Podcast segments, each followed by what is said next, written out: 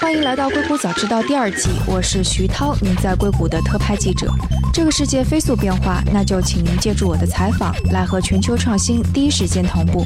今天我们的话题是美国政府对加密货币的监管。我们上周是放送出了这次节目的上半部分，和周可律师聊了现在美国对加密货币监管的状况，以及一些常见的误解。那在这一期，我们会聊一下，在这个领域有哪些重大的争议问题，以及哪些问题是区块链创业者或者行业从业者需要关注的。那接下来就是今天的节目。现在在法学界或者是在实际的操作过程当中，有哪些其实是重大的、一直在探讨的争议问题吗？先说一个最明显的、最大的一个争议。连监管部门自己也在争的一个事情，就是有多少加密货币资产是大宗商品，有多少加密货币资产是证券。OK，啊，这是最大的一个争议。对。现在这么一个光谱，因为这是一个不是说有一个明确的分水岭的一个界定的类型，而是像一个光谱一样的一个范围，已经分出了很明显的两头，这是一个好事。在一头就是明确的不是证券的比特币和以太坊，这不是我们做出的个人的臆测，而是美国的证监会和期监会都达成的一个共识：比特币和以太坊这两个币明确的说出来了，它不是证券。那么另一头就是明确肯定是证券的，就是一些 ICO 项目。那么这些无论是期监会还是证监会都明确的说，你如果是用为融资用途发出了币，不管你的融资实体是一个新加坡的委员会，还是在啊瑞士注册的一个资基金都没有用。你只要面对了美国的个人以融资目的。无论你是用纸，还是用区块链资产，还是用传统的证券融资，你这就是证券。这是光谱的另一头。这个光谱的两头分得非常的明显。第二个非常有意思的发展就是，现在有很明显的一个法理出现了，就是出于即使一个资产类别加密资产它是证券，可是它以后也有可能会丧失证券属性。那么这也是出现了一个很明确的一个新的发展，而且非常有意义的一个新发展。也就是说，即使一些加密资产最初是为了融资而发行的，而且在它那个时刻有证券属性，它也有可能在未来通过未来的发展丧失证券属性。有例子吗？有例子，以太坊就是一个例子。OK，以太坊在最早证监会出现的 DAO DAO Report 中。很明确被定义为了一个政权，可是，在今年 SEC 新发出了一个文章，叫做 When Howie Met Gowie，应该是这么一个名字，还是 When Gowie Met Howie？嗯，这个文章中，他很明确的阐述了一个非常行云流水和优雅的一个法律的一个理论，就是说，即使一个区块链资产最初是有证券属性的融资工具，它可以因为以后具有了很大的去中心化的实用性而丧失最初的证券属性，这是非常优雅的一套理论。那么，但是要是解释起来，这边就没办法解释了。对，但是这套法律理论会有一个推论，这个推论也很有意思，就是即使一个实用资产产最初它没有证券属性，也可能因为它以后被用于融资用而重新获得融资证券属性。也就是说，这个转换是两种可能都有的。所以说，在美国的证券法下，这一个新的发展非常的有意思。其实之前这不是一个第一次发生的事情，在美国的金融体系里面，之前有一些垃圾债券。就是 junk bond，叫 penny stock，在美国以前发生过很多其他的一些什么农业募集的基金，这些资产类别都走过了一样的事情，就是美国证监会已经在历史上多次的对新兴的资产类别做出了是否为证券的判断。那么这只不过是再发生一次的事情而已。刚刚我们问的是说有哪些重大争议问题，这是一个，其他的还有吗？嗯，第第二个重大争议问题其实。呃，是呃，美国的反洗钱这一块儿，美国的反洗钱这一块儿，具体怎样的牌照能做怎样的事，这件事情应该已经快理清了，但是争议还是挺大的。嗯，具体就落实在联邦的银监会能不能有发牌资质，这其实是大家很关心的一点，就是什么叫做法币牌照？那么在美国，你要有怎样的牌照才能接美金，然后对用美金跟加密资产进行兑换？那么在美金处理这一块儿，是否是？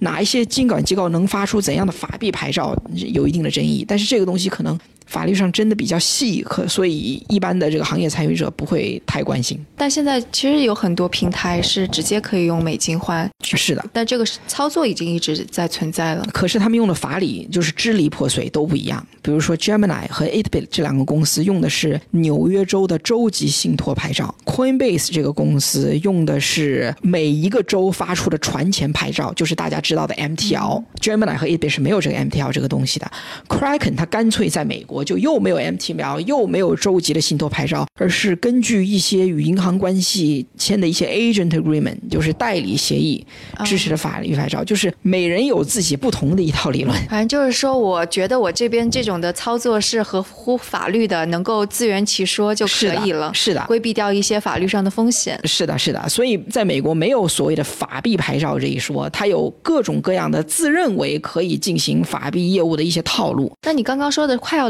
厘清了，这又是什么意思呢？嗯，因为现在很快监管之间就会达成妥协。这就是什么各部委联合执法啊？是的，就是每一个州之间相关说就是如果你拿的是这个州的，你其他州可以认，或者哪一些联邦的牌照是每一个州都必须可以认，这个估计在接下来的几个月都会厘清。OK 啊，那么很可能很多希望在现在在美国开展法币交易的呃企业会突然间意识到有捷径，不用再走像 Coinbase 这种花了两年才走完所有路的这一条老路，会有一些新的捷径，还有会有数条捷径，这都有可能，这不一定是个坏消息。所以 Coinbase 可能会有更多的竞争对手了吗？啊，是的，是的。那其他的呢？其他的重大争议问题，主要就是这两个。其实对业界来说，嗯，最大的一个争议还有一些商业上的考量，就是即使监管的框架理清了，我有没有必要去遵循这一个框架？第一，就是美国的市场究竟有没有这么大，去值得我付出这么大的一个合规成本？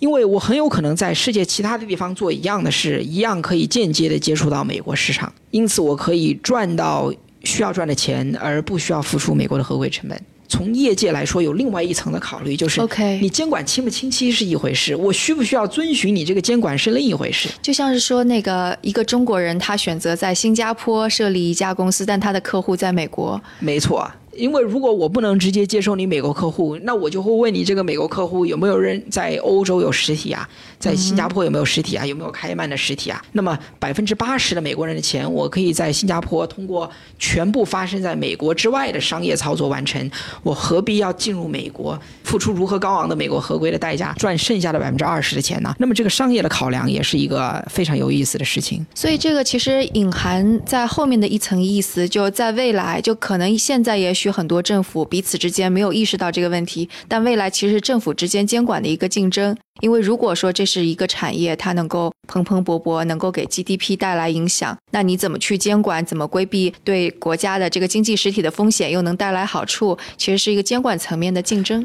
对，监管确实在竞争。第一个，比如说列支支持敦这一个国家，现在想把自己打造成一个新的叫做就是区块链之国。另外一个国家马耳他，嗯，最近在纽约马耳他也来人做了演讲，就是说。Blockchain is the future, Malta is your home。区块链是未来，马耳他是你的未来之家。那么像这种国家监管都有把这种区块链产业往自己国家引，之前也发生过。像很多国家之前就把赌博业作为啊增增长 GDP 的一个新亮点，所以现在发生的区块链这一块是一模一样的事情。所以说白了，在区块链行业发生的这种监管的发展与变革，之前在很多的场景中都发生过。嗯，很多人不要认为这个是啊历史上第一次发生，其实不是的。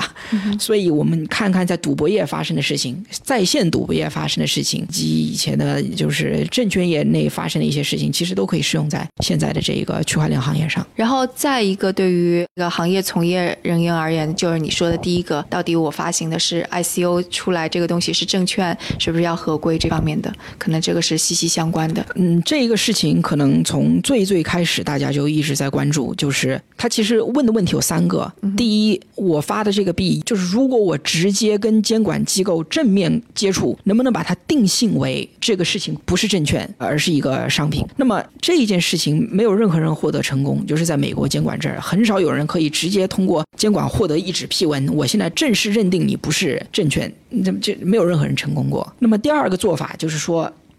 我现在不想承认自己是证券。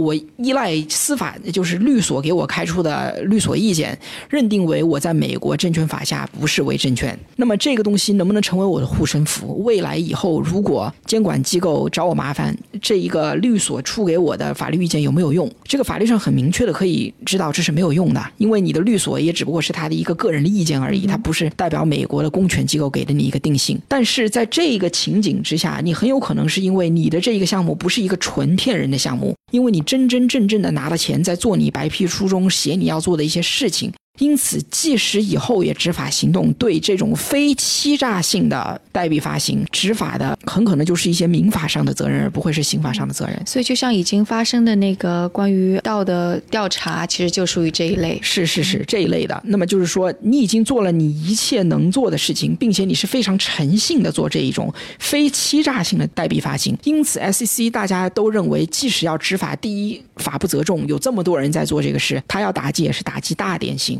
可能是 Tezos 这样子的。那么第三种做法就是说，那好，这个事情我值不值得在美国做？它很有可能就是我去遵守新加坡证券法，是一个很容易遵守的证券法规的一个范围。然后我名义上不接受任何的美国人。那么我们商业上觉得这合不合理？这是很多人做的第三件事，就是跟干脆在美国之外做这件事情。其实现在流派就分这三大种。大多数人应该是做第三种，就是名义上我是不接受任何美国人的，所以你美国监管机构根本没有办法有任何的执法权。所以其实对于这个区块链行业的从业者，他涉及到的问题，也就是刚刚你说的这几种问题。没错，嗯哼，呃，之前我们说的更多的监管机构，什么证出就是多头啊这些，其实也接触的不是太多。那么现在其实有个新趋势，其实在某一定程度上也是一个伪命题，就是所谓的 STO。很多人就是说啊，现在有个新的浪潮叫 STO 证券代币 Securities Token，这个在某一定意义上是一个伪伪命题，它属于我们刚才说的三种流派中的第一种，就是第一种流派，它不再向美国监管机构正式接触之后想办法说自己不是证券，而是想明确的跟美国证券机构接触，呃，证券法相关机构接触之后，然后承认自己是证券。我现在在美国接受美国人。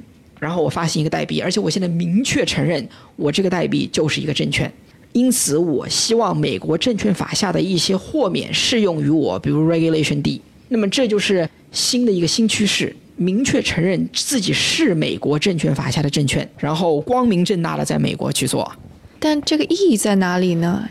这是一个很好的问题，这个意义又在哪里？因为很多人有一个幻想，认为。即使我承认这个东西是证券，但由于我是利用区块链发行的，因此在这一个代币的转让过程中会有一些便利，就是这种证券的转让的成本啊，或者清结算环节。会有一些他们自己也没有想清楚的便利。我理解的是，证券本身就是一个虚拟的东西，你不管是以什么形式，你橘子瓣的形式也好，纸的形式也好，或者是比特币，呃，没错，你只要是证券，跟证券相关的一切的转移上的反欺诈呀，就是你转移人呐，以及转移过程中的一些法律法规，都是同样适用于你的区块链发行上的货币的。因此，STO 没有必要说自己是 security token，它其实就是一个证券。至于你这个证券是用 Oracle 数据库实现的，还是一张纸实现的，还是区块链链上资产实现的，都不会在法律上有任何的区别。可是很多人认为，如果一个证券是用区块链这种技术形式发行的，它就可以所谓的规避美国证券法下的一些的限制，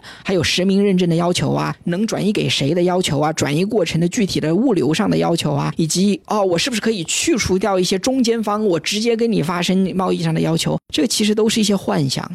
因为其实美国证券最初的实现形式就是一张纸，这种纸质证券的交流就是没有必要通过任何的第三方的。可是现在的美国证券法对这种纸质证券所谓的 bearer instrument 的监管是同样的清晰的，甚至比你这种要通过第三方的呃证券转账的法律要求还更加的清晰。因此，寄望于我这个证券是通过区块链的形式来发行，所以它的转让的成本会比现在的什么谷歌的股票转让更加的便捷。更加的成本低，这个其实是一种误区，应该不会有这种便利。刚刚呃也说了很多，就其实，在对于监管而言，很多监管其实是太阳底下无新事，其之前是已经发生过的。那有没有其实是因为区块链技术本身的它的特技术特性，使得对这个制度也好、法律也好，其实是有挑战的地方？嗯，确实有。就说两个很好的例子，第一个是稳定币这个概念。稳定币，它现在美国大部分的稳定币，它用的法理基础是美国这里有一种叫现金支票或者旅行支票的支付工具的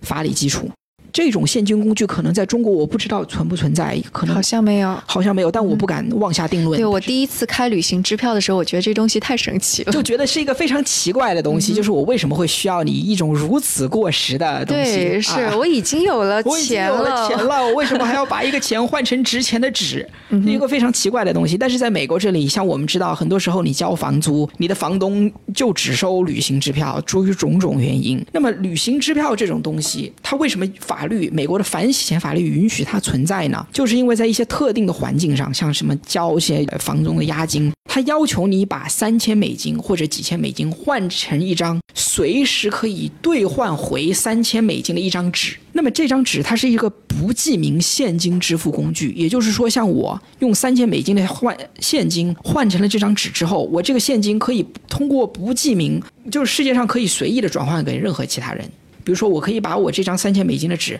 转换给张三，张三再给李四，李四再给王五，王五再给赵六，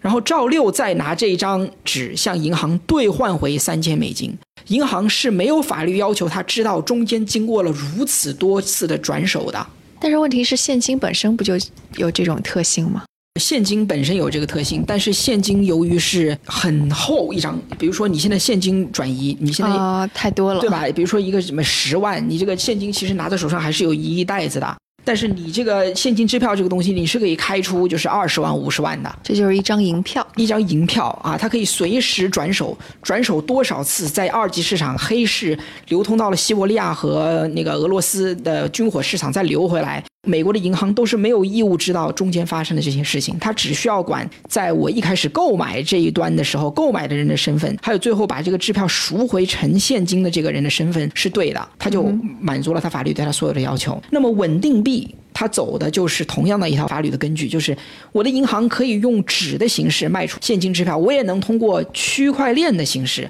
卖出现金支票。但是这个地方就有一个对传统这个监管理论的一套挑战了。传统理论之所以这么放心你这个现金支票可以随意这样流通，而只做两端的反洗钱的身份认证的需求，是因为第一，所有的这种现金支票啊、旅行支票都是有个过期日的，你是可以过期的，比如说你只有六个月有效，一年有效。第二，它这个东西是没有办法分割的，你不能说我传到你手上，把它撕下一个小角，这一个小角值一千美金，那个小角值两千美金，最后我拿贴纸把它贴回一张完整的纸再兑回来，它是不可拆分的，因此它这个转移起来没有那么的方便，所以这种现实中的限制阻碍了这种现金支票在现实反洗钱中的用途。可是你电子货币这种东西，你是可以拆分的，你是随时可以转移的。